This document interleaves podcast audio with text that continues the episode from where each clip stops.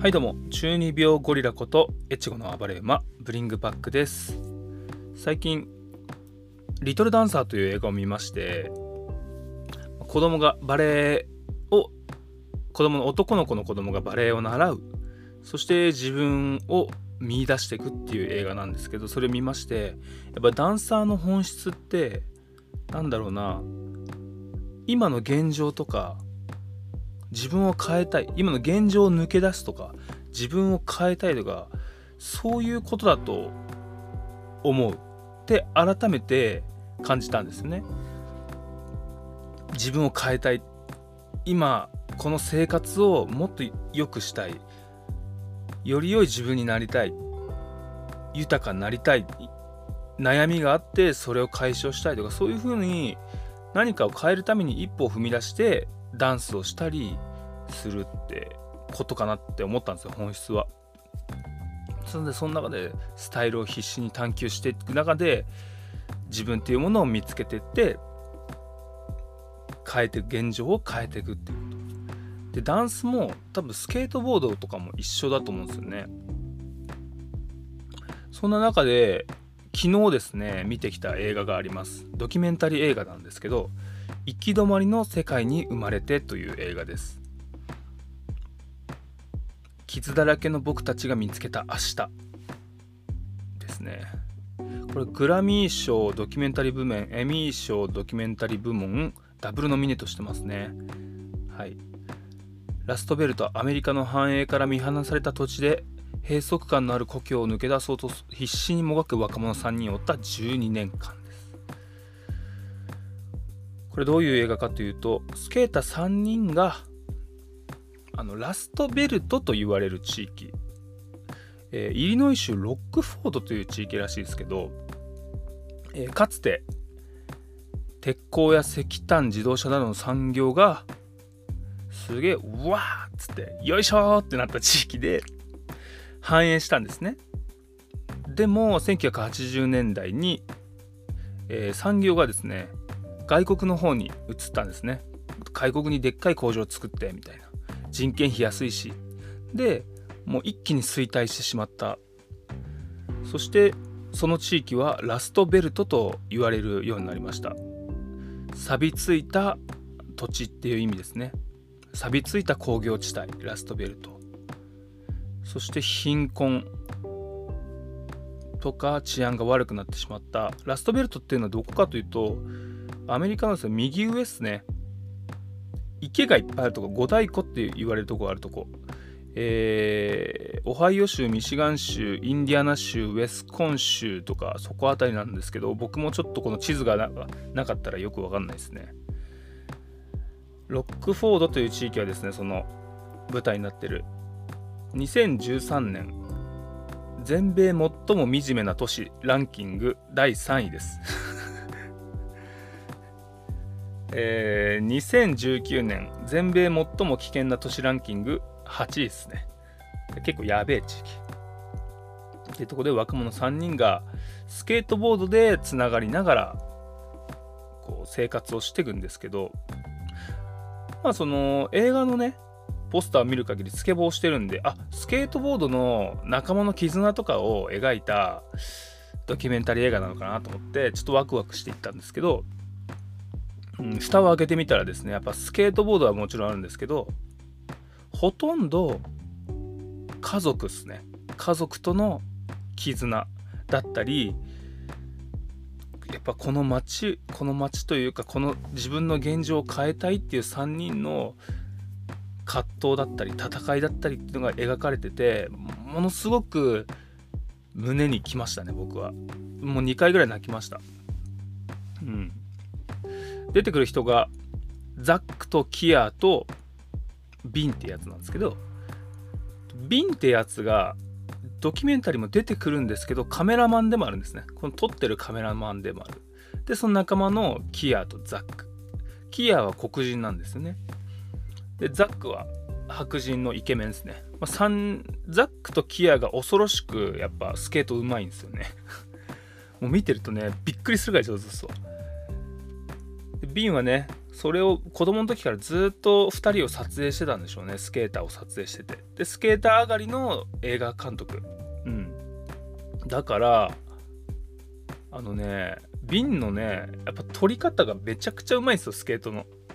すっげえかっこよく撮ってんですよね。だから震えるほどスケートシーンはかっこいいんですけどそれ以上に家族との絆のシーンとか悩みを話すシーンとかがもうものすごいその近いからこそカメラマンが仲良くて近いからこそものすごくパーソナルな部分を話してくるんですね。それがねもうほんとすごくて。キアはねやっぱカまあ、やっぱ3人ともやっぱ家庭環境ものすごく悪いんですよ。でこの映画のメインとなってるのがスケートもあるんですけど家族関係なんですよね。でその中でさらにピックアップされてるのが家庭内暴力なんですよ。僕はまあ家庭内暴力と受けたことがなくて愛を愛ばっかり受けて育ったもういい家庭環境のいい男の子なんですけど家庭内暴力をイメージする時は僕は高校の柔道部の時に先生にむちゃくちゃ投げられたことをイメージしますね。あんなことが自分の父親からされたらどうなんだろうっていうことを想像します。確かに口の中やっぱ切れたりするしまあメンタルも相当やられますよね。やっぱり3人出てくる主人公3人漏れなく暴力受けてるんですよ。しっかり。その中でザックっていう白人はまあそんな暴力受けるのは当たり前だろみたいな考えでなんですよね。でキアは暴力を受けた父から謝られたっていう経験がある。でキアのお父さんは死んじゃったんですよね。死んじゃって。だから謝ってきたしキアはしっかりと愛も受け取ってきたんですよね。だからお父さんのことをだいぶリスペクトしてる。でビンはそのカメラマンのビンが一番ひどくてめちゃくちゃ恨んでるんですよ。自分も暴力を受けたし母ちゃんも暴力を受けてた、うん、子供の時はどうしようもなかったって言ってますね。でそのキアがその自分のトラウマみたいなのを払拭しようとしてこのドキュメンタリーを作ったっていうのも劇中では語られてますね。その一番こうグッときたシーンもういっぱいあるんですけどキアのあ違うビンですね。カメラマンのビンがもう母親とね対談するんですよ。えっ、ー、と家庭内暴力を受けててで母親は別れてどっか行ってしまった、うん、で母親と再会するんですね。でもその時なんで僕を見放したのってことを聞くんですよ。ビンが。母ちゃんに。母ちゃんは申し訳ない。何も言えないみたいな感じで。2人ともトラウマと向き合うんですね。その暴力っていう。そのシーンがものすごくてなんかこうリアルリアルだ。本当にドキュメンタリーだなってって思いましたね。ザックもね結構やべえやつで。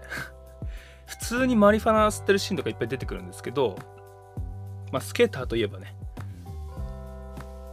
ヒップホップといえばそういう感じですけど酒好きでねザックは酒好きでねくもう狂ったようにね遊んだりするんですよ。でも彼女いて子供もできるんですよね劇中で。うんドキュメンタリー映画だから。12年間追ってるから子供もできてでもね離婚しちゃったりするんですけどザックはね嫁とかにもね暴力を振るうってシーンが出てくるんですよ。うん。嫁がねやっぱ傷跡があるみたいなことをビンに話すわけですよねカメラマンの。でビンはやっぱ自分がそう受けてたトラウマがあるからザックどうなんやみたいな感じで回していくんですけどやっぱ最後のでザックもねやっぱ分かんな自分が抑えられなくなるんですよね。うん、で最後のシーンでザックはね言うんですよ。クソだっつってクソな人生なんだっつってでもそんなクソな人生を選択してきたのは自分なんだっつってクソな人生を選んだのは自分なんだっつって暴力は良くないって言ってるけど受け入れられてないんですよね。自分と向き合えてないっていうことがあってザックさんは。でも自分と向き合わなきゃいけないってことを話してたんですね。うん。でビンはですね黒人なんですよね。うん。で黒人差別みたいな描写も結構出てくるんですよね。こう白人のスケーターとワイワイした時に黒人の変な黒人をバカにした動画をね白人友達が見るんですよ。でビンはものすごくショックを受けるんですね。そういうこう表情の変化とかもバッチリ捉えてるんですよ。ビンは、うん、あキアか。あビンが捉えてるんですね。でキアはものすごく落ち込むんですよね。でもキアのねお父さんがやっぱりね暴力はちょっと振るってたもののものすごくなんだろう黒人としてこう素晴らしい方でキアキアのお父さんの言葉僕メモしちゃったんですけどあのねキアのお父さんは生まれ変わっても黒人になりたいっつってた。キアに。それなぜかっていうといつも問題と戦ってるんだっつって黒人はいつも問題と戦ってるから白人たちが問題にするようなことなんて問題にならないんだっつって。言ってる言ってたシーンがあってキアがね。わーって思いましたね。古典ラジオで中村哲さんの回番外編あったじゃないですか。それで中村哲さんが言ってた言葉で問題にするから問題になるんだっていう言葉を聞いて僕もうわーって思ったんですけどそれと同じことを言っとるやんけと。キアのお父さんも。確かに問題ってのは問題にするから問題だって問題にしなければ問題じゃねえっつってなると。けどやっぱ暴力とかはさしっかりとピックアップして問題にして解決しなきゃいけない問題じゃないですか。うん、でもこう真剣なことって我々結構問題にするっすよね。あいつに嫌われたくないとかさそんな問題じゃないんだよね本当は本質的には。金がないとかさそれは問題かいや問題じゃねえな。うん、働きたくないとかさその変な悩みそんなものは問題じゃないと。うん、問題にすなということですよね。これすごく感銘を受けました、私は。はい。で、キアはね、お父さんのね、途中でお父さんのお墓をですね、探すんですよ。お墓の場所がわかんねえっつって墓場に行くんですよね。アメリカの墓ってこう石みたいなのがバンバンバンバンって置いてあるから。そんでですね、歩き回って見つけるんですよ。父ちゃんの墓を。そん時のもうねキアのなんだろうな。まあ見てください。すごいいいシーン。涙なしでは見れないですね。そのシーンは。そう、まあ、3人。悩みはあれどスケートボードというものでつながってですね。やっぱスケートしてる時はものすごく3人ともですね楽しそうなんですよね。うん。キアなんて特にお母さん引きこもりだ引きこもりだったり家では1人でいるんですけど昔からスケートパークに通ってたっつって。あありえないぐらいやっぱうまいから。特にキアはねスケートしてる時すっごい楽しそう笑顔なんですよね。僕もダンスしてる時はなんか自分が解放されるというか音楽と自分だけになるんですよねダンスしてる時って。音楽と自分だけ。で自分の中の表現したいものをただ音楽に乗せて表現する解放するだけ。その時間ってものすごく大切で生活の中で。やっぱりあんまり踊ってないとストレス溜まってきますからね。結構子供が生まれたばっかの時とかあんまり踊ってなかったんで、うん、ストレス溜まったような記憶があります。なんかあの解放する時間解放する自分をこう解放してしっかりと表現して心の底から楽しむ時間ってすげえ大切でその中でやっぱりダンスの中でできるコミュニティっていうのもめちゃくちゃ大切なんですよね。友達とはまた違うんですよダンスのコミュニティって。友達じゃないんですよね。友達っていうかなんだろうなその同じ体験をしてるからすげえ大切な仲間ができるんですよね。ダンスしてると。うん。みんなねやっぱ自分を変えたくてやってるからダンス。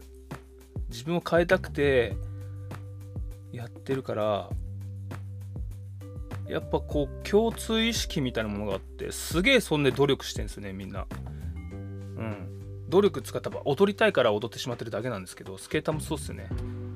楽しくて楽しくて毎日練習しちゃう、うん、苦しいんだけどやっぱ技の練習とか苦しいんだけど俺らもそうっすよ。技何回も何回もやってできねえんだけどそれでもやっちゃうみたいな。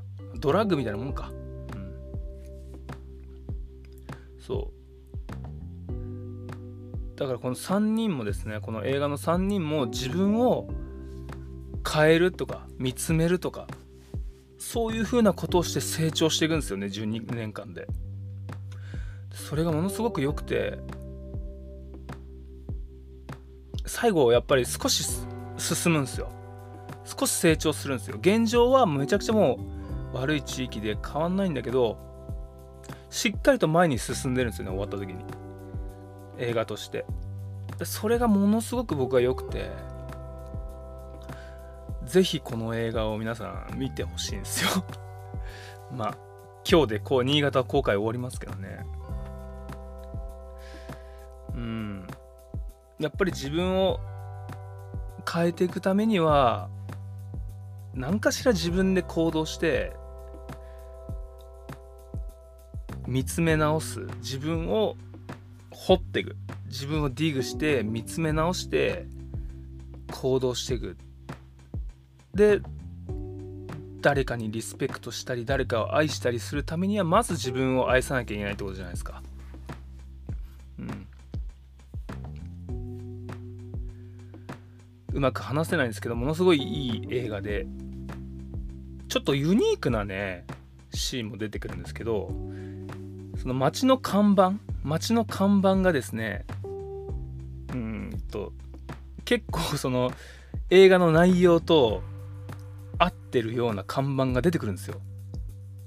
えっ、ー、と午後3時あなたの3時以降あなたの子供はどこにいるか分かりますかとかスケートボードは、えー、事故のもとですとかねそういうのが出てくる看板が映されるんですよ。そのなんだろうなとんちの効いた感じで、うん、こういう街ってのはスケーターが多いんでしょうね、うん、僕も駅南とかで練習しててスケーターのこ人たちがいっぱいいる時やっぱなんかこうゴミ捨てたりしてたから結構不良が多いのかなと思ってたんですけどやっぱそういうやつらもしっかりと家庭なんか悩みがあってスケートボードとその仲間のコミュニティでやっぱ自分を変えようとしたのかなって今思うと思いますね。うん。